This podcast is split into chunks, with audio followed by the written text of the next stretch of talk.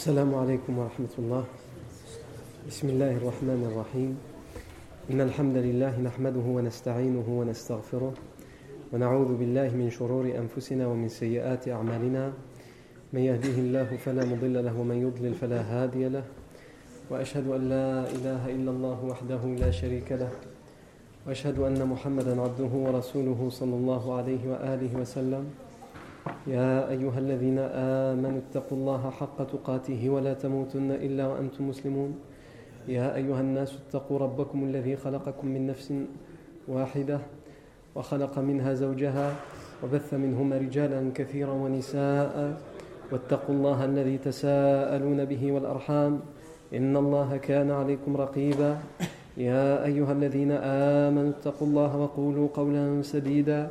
يصلح لكم أعمالكم ويغفر لكم ذنوبكم. ومن يطع الله ورسوله فقد فاز فوزا عظيما. ما بعد فإن أصدق الحديث كتاب الله تعالى وخير الهدي هدي سيدنا محمد صلى الله عليه وسلم وشر الأمور محدثاتها وكل محدثة بدعة وكل بدعة ضلالة وكل ضلالة في النار. أجارني الله وإياكم من النار. ثم أما بعد. La fois dernière, on s'est arrêté au cheminement de Omar vers l'islam. Certains pourraient se dire est-ce qu'il est vraiment si important de s'arrêter sur la conversion de Omar, sachant qu'on n'étudie pas ici la vie des compagnons, mais on étudie la vie du prophète Mohammed sallallahu alayhi wa sallam. Tout d'abord, la vie du prophète Mohammed ne se comprend qu'à travers le travail de da'wah qu'il a fait, puisque c'était sa mission première, appeler les gens à la ilaha illallah.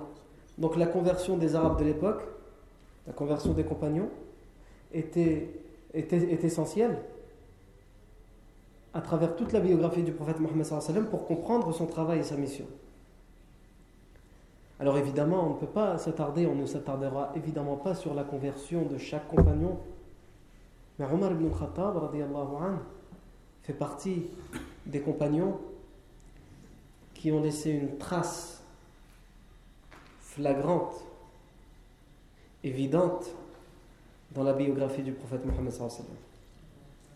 qui ont laissé une trace qui s'est distinguée par rapport aux autres compagnons tout comme Abu Bakr Siddiq et certains compagnons. Beaucoup de compagnons dans la vie du prophète mais il y en a certains qui se sont distingués. Chacun d'entre nous les connaît par leur nom, même si au pire il ne les connaît pas à travers les détails de leur biographie. Et Omar ibn al-Khattab en fait partie. Et je vais même plus loin, il dit que Omar ibn al-Khattab a laissé une trace dans l'histoire des califes, a laissé une trace dans l'histoire de la civilisation islamique. Et même les historiens qui ne sont pas musulmans et qui se sont intéressés à la civilisation islamique font une grande parenthèse lorsqu'ils parlent de Omar. Ils sont obligés de s'y attarder.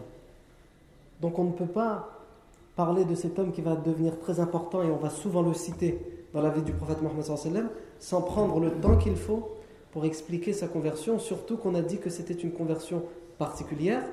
Il n'a certes pas fait partie des tout premiers. Il fait partie des premiers à s'être convertis, mais pas des tout premiers.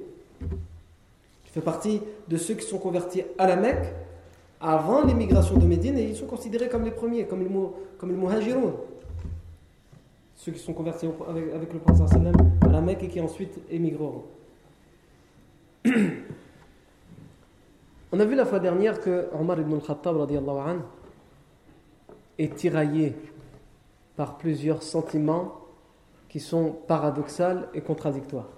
D'un côté, son attachement aux religions ancestrales, au, rite, au rite afouan tribal, et de l'autre, son admiration face aux musulmans, aux premiers convertis qui sont persécutés qui sont fermes dans leurs convictions. Et aussi, évidemment, il est rongé par le doute.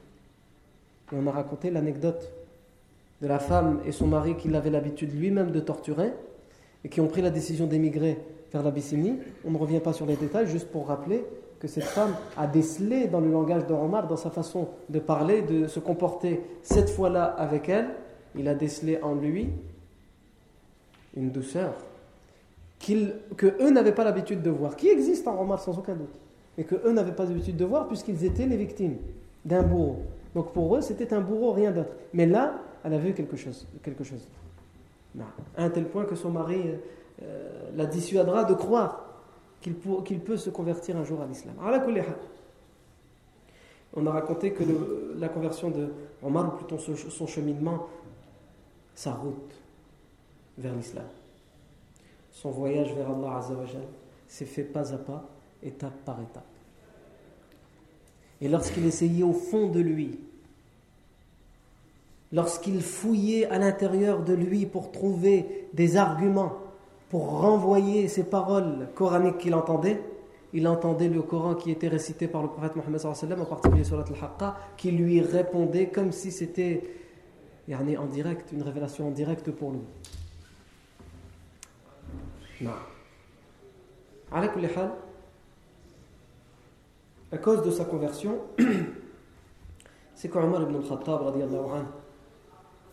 pour mettre un terme au doute, pour, qu'il ne soit plus rongé par le doute, pour qu'il mette un terme à toutes ces discordes qu'il y a à la Mecque entre les musulmans et les autres, entre les victimes et leurs bourreaux, entre ceux qui mettent le doute dans leur sens, à leurs yeux, qui leur mettent le doute.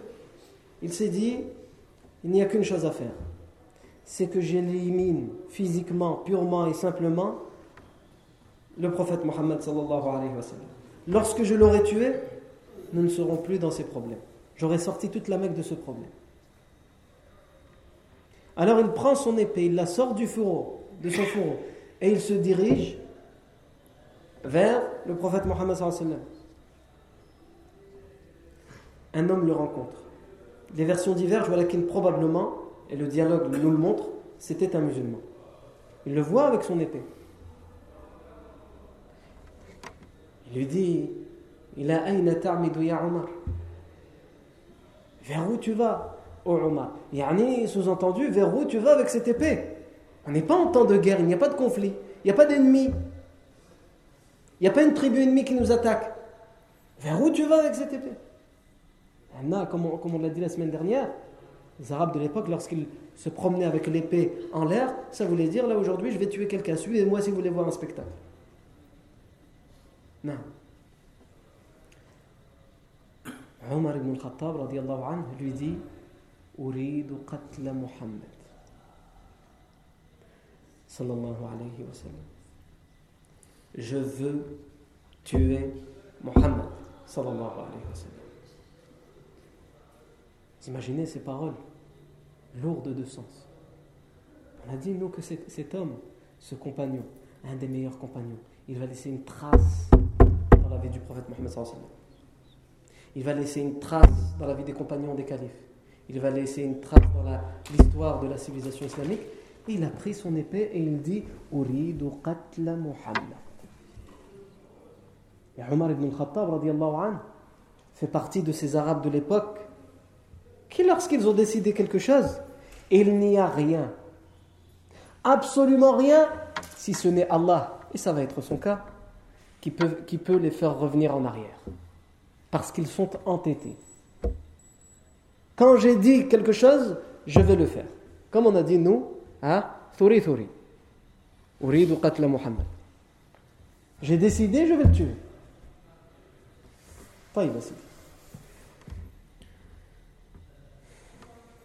Cet homme va lui dire وكيف تأمن على وكيف تأمن من بني هاشم وبني زهرة وقد قتلت محمدا tu vas tuer Mohammed. Admettons. Mais tu vas te retrouver face à un gros problème. Comment ah, Tu as tué le prophète. Tu as tué Mohammed. Tu l'as tué, il n'est plus. À ce moment-là, toute sa tribu Bani Hashim vont réclamer le droit du sang, vont réclamer vengeance, parce que c'était une coutume connue à l'époque. Et on était capable de faire des guerres qui allaient durer des décennies pour un mauvais regard. Alors imaginez-vous quelqu'un qui est tué et quelqu'un de respecté comme le prophète Mohammed par les Bani Hashim. Même si tous les Bani Hashim ne sont pas convertis à l'islam, ils le respectent. Il n'y a que son oncle Abu Lahab qui ne, qui ne le respecte pas. Il lui a dit Comment tu vas t'assurer Comment tu vas être garanti des représailles des Bani Hashim et des Bani Zohra, qui sont les alliés de la tribu de Bani Hashim? Puisque lorsqu'une guerre est déclarée, lorsqu'on touche à quelqu'un d'une tribu, cette tribu, si elle alliée à une autre tribu, c'est comme si on avait aussi touché à cette tribu, et c'est toutes les tribus qui réclament le droit du sang ou la vengeance ou des représailles. Et là, Omar ibn al-Khattab va lui dire Ma araka illa qad sabawta wa tarakta dinaka alladhi anta. La seule chose qui m'apparaît à travers tes paroles, c'est que tu as apostasié, que tu es devenu un hérétique, c'est-à-dire que tu es devenu musulman, que tu as apostasié et que tu as abandonné, délaissé la religion dans laquelle tu étais. Omar ibn al-Khattab, il dit ça parce que juste avant, il a rencontré des gens. Juste avant, il en a parlé de ce qu'il voulait faire. Et évidemment, personne ne l'en a dissuadé. Tout le monde lui a dit, vas-y, tu seras un homme si tu le fais. Et tu seras respecté parmi nous, parmi nos enfants, et les enfants de nos enfants, on se rappellera toujours du brave et du courageux Omar qui a mis un terme à cette histoire. Et nous serons là pour te protéger et te défendre. Si les Bani Hashim et les Bani Zohra réclament le droit du sang ou réclament les représailles. Donc, là, il rencontre quelqu'un qui, au lieu de lui dire, parce que tous, les, tous les polythéistes ont la haine, ont une haine viscérale contre le prophète Mohammed et contre l'islam. Donc, la, la réaction naturelle, c'est de dire c'est bien, vas-y. À la, rigueur, de lui dire mais comment on va faire après euh, On peut poser cette question, mais on commence par dire ça c'est bien. Enfin, quelqu'un qui est courageux et qui va le faire, qui va braver les normes et les règles tribales. Donc, Omar lui dit à travers ta parole, une la chose qui m'apparaît, c'est que tu as apostasié et que tu as abandonné et délaissé la religion dans laquelle tu étais. Cet homme, et l'autre chose que ça nous montre, ça nous montre qu'on est toujours dans une période où tout le monde ne montre pas au grand public sa conversion à l'islam pour éviter les représailles, pour éviter les tortures, les persécutions.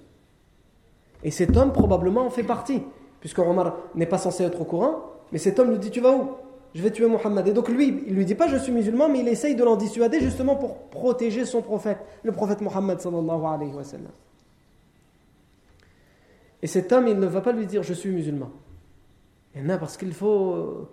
Et va, entre guillemets, essayer de, réorienter le sujet pour lui faire oublier, pour le dissuader d'une part de tuer le prophète sallam et pour lui faire oublier est-ce que lui il est musulman ou pas parce que ça peut se retourner contre lui. Il a une épée qui est brandie, oui je suis musulman. Ah, hop, la tête elle est partie et elle rebondit trois fois. Il va lui dire Ne veux-tu pas que je te montre quelque chose d'étonnant, de plus étonnant que ce que tu sous-entends, que ce, que ce dont tu m'accuses?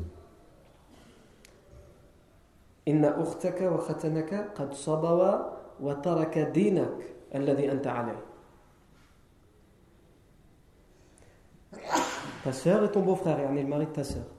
Ta sœur et ton beau-frère ont apostasié, comme tu dis, et ils ont abandonné la religion dans laquelle tu es. Il n'a pas dit dans la religion dans laquelle nous sommes. Et ils ont abandonné et délaissé la religion dans laquelle toi tu es. D'une certaine manière, comme les jeunes d'aujourd'hui diraient, c'est pas bien ce qu'a fait les abeilles. Mais il fallait protéger le prophète Mohammed Et donc ici aussi, ça nous montre que la sœur, la propre sœur de Omar ibn al-Khattab et son mari, donc des gens très proches de Omar, les voit tous les jours, ils habitent euh, dans la même ville, dans le même quartier, dans la même rue. Omar ibn al-Khattab ne savait pas qu'ils étaient musulmans. Donc on est bien, il faut bien comprendre ça, cette période de pression où il est difficile d'assumer et de dire en public je suis musulman, dans sa famille je suis musulman. Donc Omar ibn al-Khattab quand il entend ça, il est sonné. Il fait demi-tour et il se dirige vers son beau-frère et sa sœur. Il arrive à la porte et il frappe brutalement pour entrer.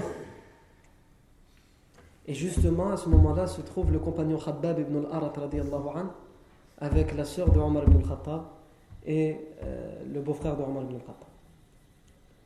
Et donc dès qu'ils vont entendre l'arrivée de Omar, qu'ils n'avaient pas prévu, évidemment Khabab ibn al-Arat, qui a l'habitude d'être torturé et persécuté qui connaît Omar, c'est quelqu'un de grand, de baraqué, de musclé, c'est quelqu'un qui est connu pour torturer et persécuter à cette époque-là. Sans pitié. Donc Khabab ibn al-Arat, tout de suite, il va se cacher dans une pièce dans un coin, dans une pièce afin qu'il ne soit pas vu, il va se faire le plus discret possible, il va même essayer de retenir sa respiration. Vous imaginez cette pression Il était en train de leur enseigner quelques versets du Coran, et il se retrouve là à essayer de se dépêcher, de se cacher. Et sans aucun doute, probablement, certains de nos frères et de nos sœurs qui prient parmi nous vivent ces situations-là. Nous, on croit que l'islam, c'est simple pour tout le monde. Quand on voit quelqu'un qui se convertit à l'islam, on dit Alhamdulillah, il est parmi nous. On proclame la grandeur d'Allah et ensuite on l'oublie.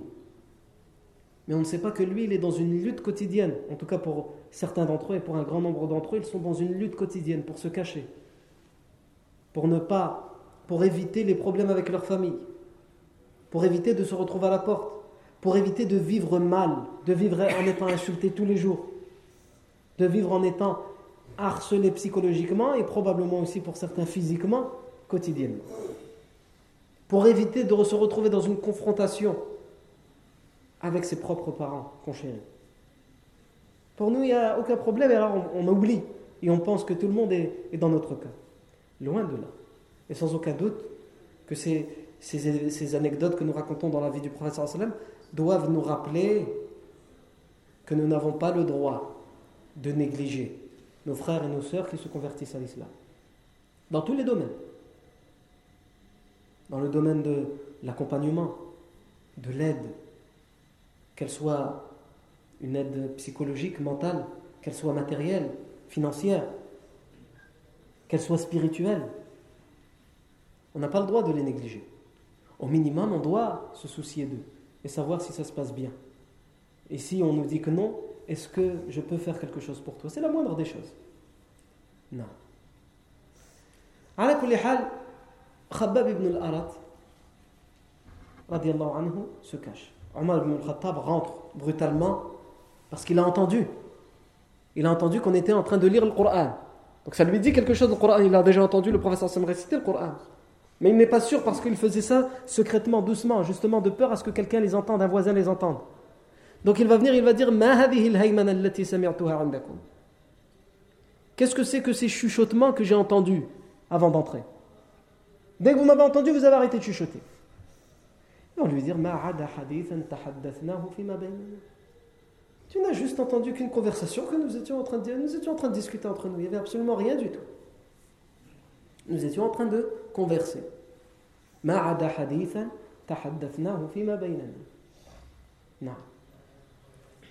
Il va leur dire Ne seriez-vous pas, ne vous, n'auriez-vous pas apostasié?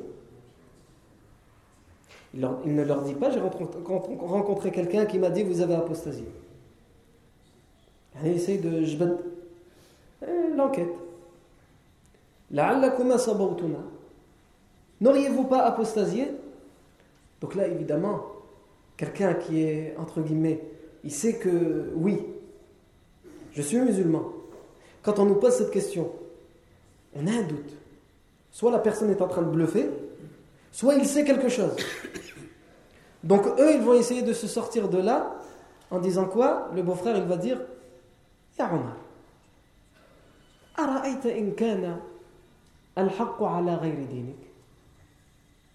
Omar, admettons. Et si, admettons, que la vérité, finalement, se, trouve dans une autre religion que la tienne Omar ibn al-Khattab, il ne lui en faut pas plus pour le convaincre qu'ils sont vraiment musulmans, parce qu'il comprend qu'à travers cette parole, ils essayent d'esquiver la question. Ou alors, au minimum, même s'ils ne sont pas musulmans, ils n'ont pas à mettre en doute la religion des ancêtres. Pourtant, lui, il est rongé par le doute. Mais justement, le doute harcèle la personne à l'intérieur de lui. Et donc il ne supporte pas d'entendre quelque chose qui va lui mettre encore plus le doute. Il ne supporte pas d'entendre quelqu'un ou quelque chose qui va lui mettre encore plus le doute, et c'est ce qui explique cette violence de la part de Omar ibn al-Khattab, puisqu'il va bondir sur son beau-frère, il va le saisir, il va le claquer par terre avec facilité, puisque Omar ibn al-Khattab, on a dit, c'est quelqu'un de fort, de grand, de musclé, il va le claquer au sol et il va l'écraser en le frappant et en le battant. Évidemment, la sœur de Omar vient s'interposer pour défendre son mari. Quand on dit elle vient s'interposer, elle essaye de repousser Omar. Évidemment, elle n'en a pas la force. Mais Omar ibn al-Khattab qui est rentré dans une rage, dans une colère, dans une colère parce que, encore une fois, c'est ce doute qui le met dans cette situation. Et pour toutes les personnes qui essayent de repousser l'islam mais qui en sont convaincus à l'intérieur d'eux, ils ont ces sentiments-là et ces situations-là. Ils font tout ce qui est en leur pouvoir pour ne pas entendre et, ne pas avoir affaire avec ce qui est un rapport de près ou de loin avec l'islam. Parce qu'ils ne veulent pas se convertir, mais quand ils entendent parler de l'islam, quand ils entendent euh, réciter les versets, quand ils entendent parler à un musulman, ça les déboussole. Et ils ne veulent pas être dans cette situation-là. Et en vérité, ils se mentent à eux-mêmes. C'est comme une autruche qui met sa tête dans le sol. Elle croit qu'elle se protège. Tu ne te protèges pas. Puisque tu sais pas, tu, te, tu te caches, tu fermes tes yeux, et tu sais pas ce qui se passe autour de toi. Ou c'est comme ton enfant, ta fils, ton fils Afwan, ou ta fille, à 3-4 ans, qui dit je joue à cache-cache. Quand il joue à cache-cache avec toi, il met ses mains là. Il pense qu'il est caché, lui. Bien, c'est la même chose. Si tu veux mettre un terme, un terme à ces doutes, va braver ce doute. Et va voir, et va l'exposer, l'opposer sur la table. Est-ce que ce doute finalement est une véritable ou ce n'est qu'un doute Et tu en seras débarrassé. Non. Omar ibn Khattab va repousser violemment en giflant sa sœur. Fatima bint al-Khattab. Va le repousser violemment à un tel point qu'elle va être placardée, elle aussi, juste avec le coup qu'Omar va lui mettre, elle va être placardée contre le sol et elle va saigner du visage, avec le coup brutal et violent qu'Omar ibn al-Khattab va lui mettre. À ce moment-là, la sœur d'Omar ibn al-Khattab considère qu'elle n'a plus rien à perdre. Donc elle va lui dire Ya Omar,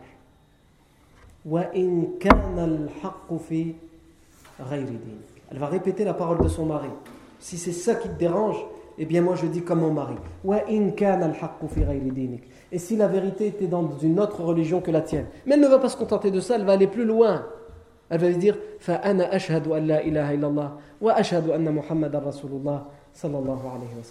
et si la vérité était dans une autre religion que la tienne, et sache que moi j'atteste qu'il n'y a aucune divinité digne d'être adorée en dehors d'Allah, et que Mohammed est bien le messager, le prophète envoyé par Allah.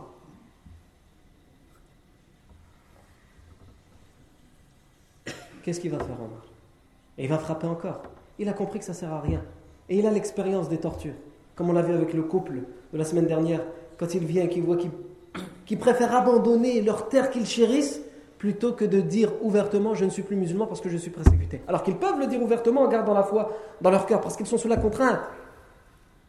Et donc une fois de plus ici, l'autre sentiment va prendre le dessus, c'est son admiration. Et là c'est sa propre sœur.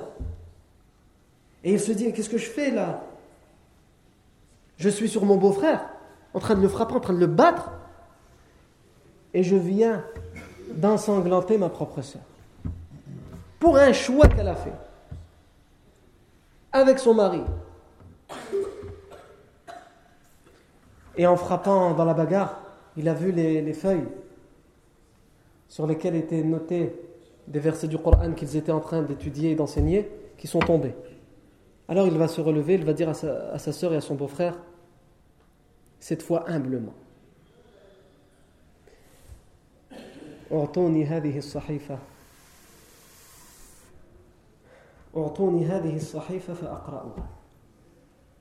Donnez-moi ces feuilles pour que je les lise. Et sa sœur, toujours avec cette audace, avec cette même audace, elle va lui dire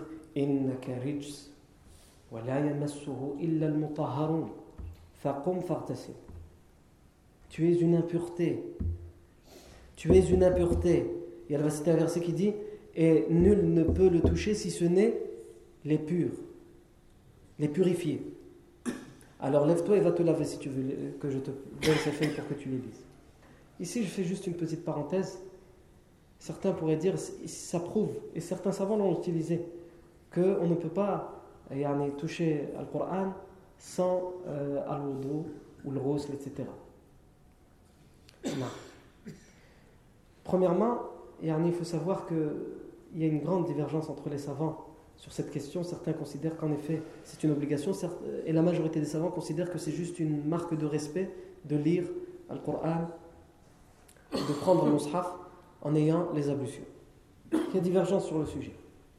Et le verset qu'a utilisé Fatima bint al-Khattab l'a utilisé dans ce sens. Tout d'abord, ce texte n'est pas authentique chez tout le monde. Certains, certains l'ont authentifié, certains l'ont affaibli.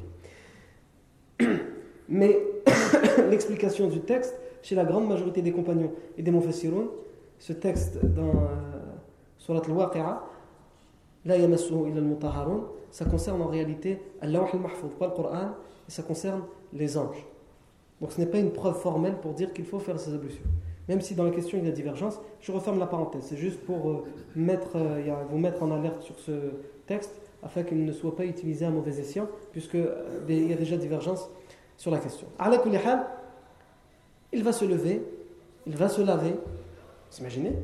Omar ibn al-Khattab, le grand, le fort, celui qui avait brandi son, épée, qui était venu avec une intention de tuer le prophète Mohammed et qui vient pour donner une leçon, pour donner une correction à sa sœur et son mari. Finalement, humblement obéit aux ordres de sa sœur et il va se laver. Parce qu'ici, le doute a pris le dessus, il veut savoir ce qui est écrit dans ses feuilles. Qu'est-ce qui est écrit dans ces feuilles qui font que ma propre sœur et son mari ont choisi la religion de Mohammed et ont abandonné la religion de Khattab, de notre père et de nos ancêtres? Omar ibn Khattab va prendre les versets et sur les versets qui sont inscrits, ce sont les 14 premiers, premiers versets de Surat Taha. Donc il lit Bismillah ar-Rahman ar-Rahim طه ما أنزلنا عليك القرآن لتشقى إلا تذكرة لمن يخشى تنزيلا ممن خلق الأرض والسماوات العلى. الرحمن على العرش استوى. له ما في السماوات وما في الأرض وما بينهما وما تحت الثرى. الله لا إله إلا هو له الأسماء الحسنى. وهل أتاك حديث موسى؟ إذ رأى نارا فقال لأهلهم كثوا إني آنست نارا لعلي آتيكم منها بقبس أو أجد على النار هدى. فلما أتاها نودي يا موسى إني ربك إني ربك فاخلع نعليك إنك بالوادي المقدس طوى. وأنا اخترتك فاستمع لما يوحى إنني أنا الله لا إله إلا أنا فاعبدني وأقم الصلاة لذكري Voilà les 14 premiers versets qu'il trouve dans cette feuille et il les lit. Il est important ici de s'arrêter sur ces versets et de, donner ne serait-ce qu'un sens proche vers le français pour qu'on comprenne l'effet que ça va faire sur Omar ibn Khattab qui lui est imprégné par la langue arabe et qui a l'impression qu'on le tutoie. Chacun d'entre nous, lorsqu'on lit ces versets, on a l'impression que ces versets nous tutoient, ils nous parlent personnellement, intimement. Alors, Alors mettez-vous à la place de quelqu'un qui, qui, qui, qui nage, qui est, euh, permettez-moi l'expression, noyé dans la langue arabe. Qui est noyé dans cette langue coranique. Taha. Donc quand on entend Taha, l'opinion la, plus euh, propagée parmi nous, c'est que Taha fait partie des lettres auxquelles on ne connaît pas le sens. Il n'y a qu'Allah qui connaît le sens, comme Alif Lam Mim, Alif Lam Ra. Sur Taha, il y a divergence entre les mufassirin. Certains disent que ça fait partie de ces lettres-là, comme Alif Lam Mim, Alif Lam Ra, Kafaya, Ain Sad, etc. Et certains disent Taha, ça vient euh, du terme en arabe qui existe, ta, qui veut dire pause. D'une certaine manière, calme-toi. Et ceux qui donnent cette explication disent parce que le prophète sallam avait l'habitude, lorsqu'il faisait les, prières euh, de nuit, il levait un pied, ensuite il levait l'autre, etc. Et le, Allah Azza lui aurait dit, selon l'explication de ces mufassirun, Tah, yani pose le pied. Mais pour Omar, parce que là je ne veux pas faire un tafsir, c'est pas la question. Mais c'est comprendre ce que lui a pu ressentir lorsqu'il a lu ce verset. Si il a pris en, considération ce sens, il est venu avec son épée, avec son arrogance, en frappant. La première chose qu'on lui dit, Tah. On. Oh. Ajib. Ça peut aussi vouloir dire, certains Mufassirin disent, c'est un des noms du professeur. Beaucoup ont eu cet avis. Et certains disent aussi, c'est en, réalité, le nom, c'est pour appeler un homme, c'est le nom d'un homme. C'est comme si on disait, ô toi. On ne va pas s'attarder là-dessus, c'est parce qu'il nous intéresse. Nous n'avons pas envoyé ce Coran sur toi afin que tu sois malheureux. Allah Azza dans de nombreux versets dans le Coran, lorsqu'il parle à l'humanité, lorsqu'il parle à la communauté de l'islam, lorsqu'il parle même au professeur sallam, il dit vous, pour que tout le monde se sent concerné, pour le groupe se sent concerné. Mais ici, lorsqu'il parle dans ces versets Allah Azza il parle à une personne. Évidemment, tout d'abord au prophète Mohammed sallam, et à travers le prophète Mohammed sallam, à toute personne, à tous les compagnons qui le liront et à toute personne qui, qui le liront. Ce Coran, nous ne l'avons pas envoyé pour que tu sois malheureux. Parce qu'il est malheureux, Omar, comme nous l'avons dit, le doute, le dévore, le ronge. Donc ce Coran, il n'est pas fait pour ça. Rassure-toi.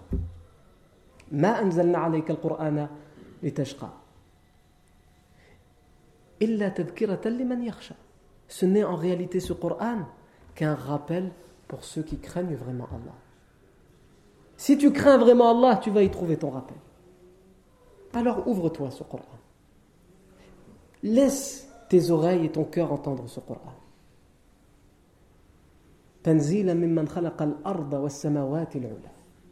Il a été révélé, non pas comme tu peux le prétendre, de la poésie ou euh, des devins, etc. Il a été révélé par celui qui a créé la terre et les cieux, les hauts cieux. Et tu crois en ce Dieu, ô Omar. Ton seul problème, entre guillemets, seul problème, mais c'est un gros problème, c'est que tu associes à ce Dieu. Sache que ce Coran, il est révélé par ce Dieu en qui tu crois, par celui qui a créé la terre et les cieux. Puisque dans de nombreuses reprises, Allah Azza dans le Coran dit Et si tu les interroges, les polythéistes de la Mecque, qui a créé les cieux et la terre, ils te diront assurément, c'est Allah.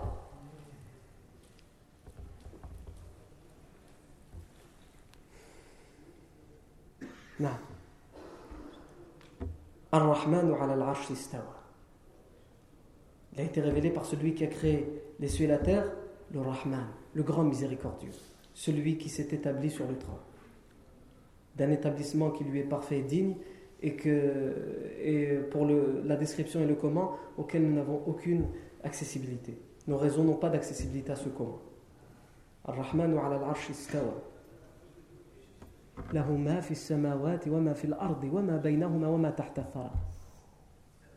Allah parle comme s'il parlait ici à Omar lorsque Omar lit pour lui dire qui il est. Qui est Allah Celui qui a créé les cieux et la terre.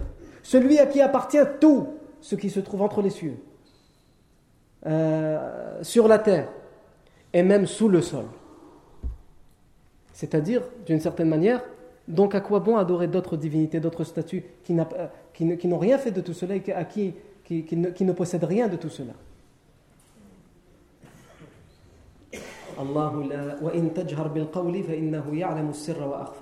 Et si tu hausses le ton, Et si tu hausses le ton, Allah Azzawajal connaît ce que tu laisses apparaître, et il connaît même ce que tu caches, et même ce qui est encore plus caché que ce que tu caches. On sait bien que tu veux montrer quelque chose. Attention, hein, encore une fois, je dis bien, je ne fais pas de tafsir. Parce que pour faire tafsir, il faut, expliquer en quelle occasion ce verset a été révélé. le, verset il a été révélé pour dire au prophète Mohammed et aux compagnons lorsqu'ils lisaient le Coran, ça ne sert à rien d'élever la voix parce qu'Allah les entend. Il sait. Mais ici, moi, ce que je veux, c'est qu'ensemble, on essaye de comprendre, de se mettre dans laquelle situation Omar était lorsqu'il a lu ces versets. Qu'est-ce qu'il a pu se dire? Et si tu hausses le ton, il vient d'hausser le ton, il vient de brutaliser.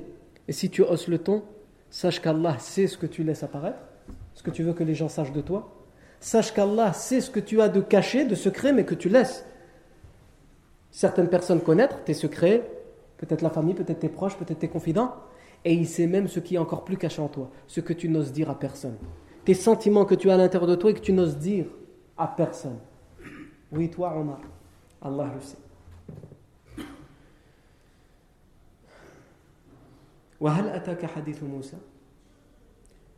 Allah la ilaha illa huwa lahu al-asma'ul husna wa hal ataka hadith Musa? Si Allah Azza termine entre guillemets pour, dans sa présentation en disant Allah nulle divinité digne d'être adorée en dehors de lui. Ce Dieu qui a créé le ciel et la terre, à qui tout appartient, qui connaît tout, même ce qu'il y a de plus enfoui en toi, c'est lui le seul Dieu. Nulle divinité digne d'être adorée en dehors de lui. Et c'est à lui qu'appartiennent les plus beaux noms. Pas aux statues ou aux autres divinités.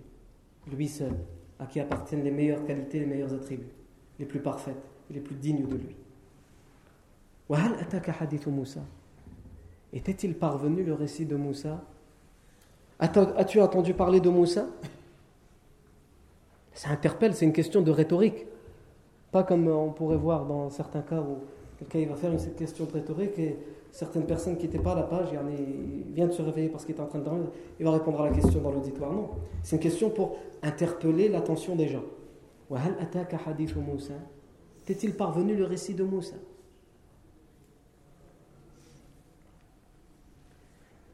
T'est-il parvenu le récit de Moussa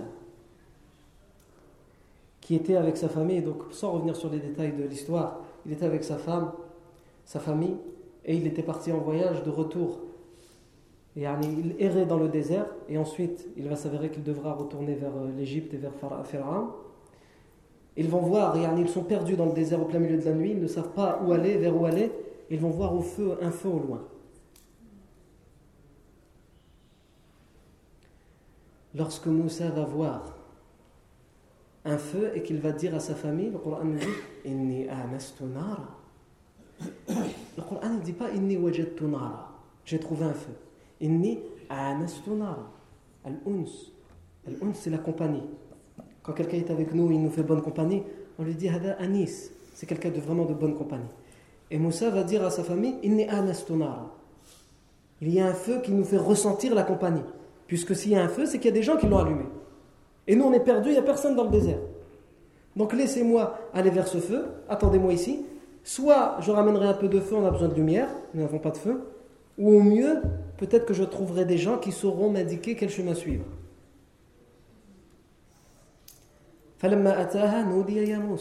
Lorsqu'il est arrivé au feu, on appela Moussa en lui disant Ô Moussa, tu te trouves, je suis ton Seigneur et tu te trouves dans la vallée sacré, alors ôte tes chaussures.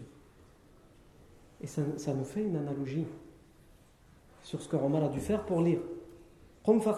Lève-toi et va, va te laver. Peut-être qu'à ce moment-là, lorsque sa soeur lui a donné cet ordre, au fond de lui, il s'est dit Ouais, quand même, je fais ce que je veux. Sache qu'on a. Ce genre d'ordre ne vient pas que pour toi.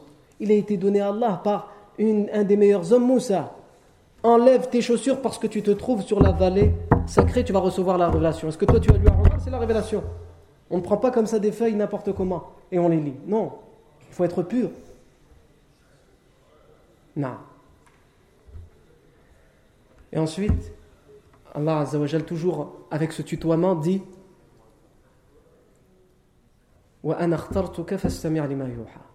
Je t'ai choisi, alors écoute ce qui t'est révélé ça s'adresse directement au prophète Moussa, et ça s'adresse aussi d'une certaine manière au prophète Mohammed Je t'ai choisi, alors écoute ce qui t'a été révélé. Et ça peut d'une certaine manière faire ressentir à Omar que ça lui est destiné.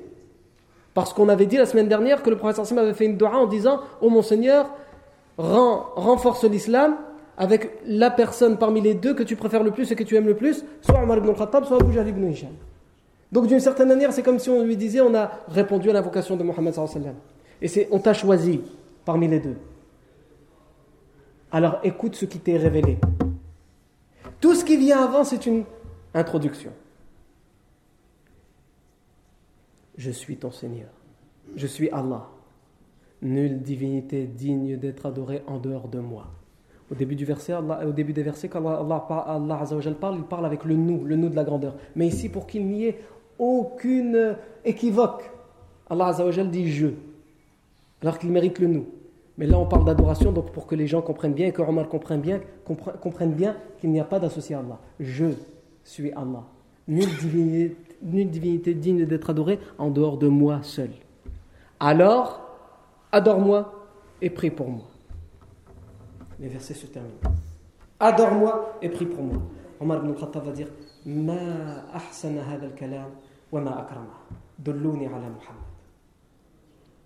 Quelles sont belles ces paroles. Il va enfin l'avouer, l'admettre, ouvertement. Quelles sont belles ces paroles. Quelles sont honorables. Montrez-moi vite Muhammad sallallahu alayhi wa sallam. L'heure de l'Aïcha est arrivée, donc je suis obligé d'arrêter là. Inch'Allah, nous continuerons sur euh, la conversion de Omar ibn Khattab radiallahu anhu. La semaine prochaine, b'idnillahi tabaraka wa ta'ala. Barakallahu fikum pour votre attention. سبحانك اللهم وبحمدك أشهد أن لا إله إلا أنت نستغفرك ونتوب إليك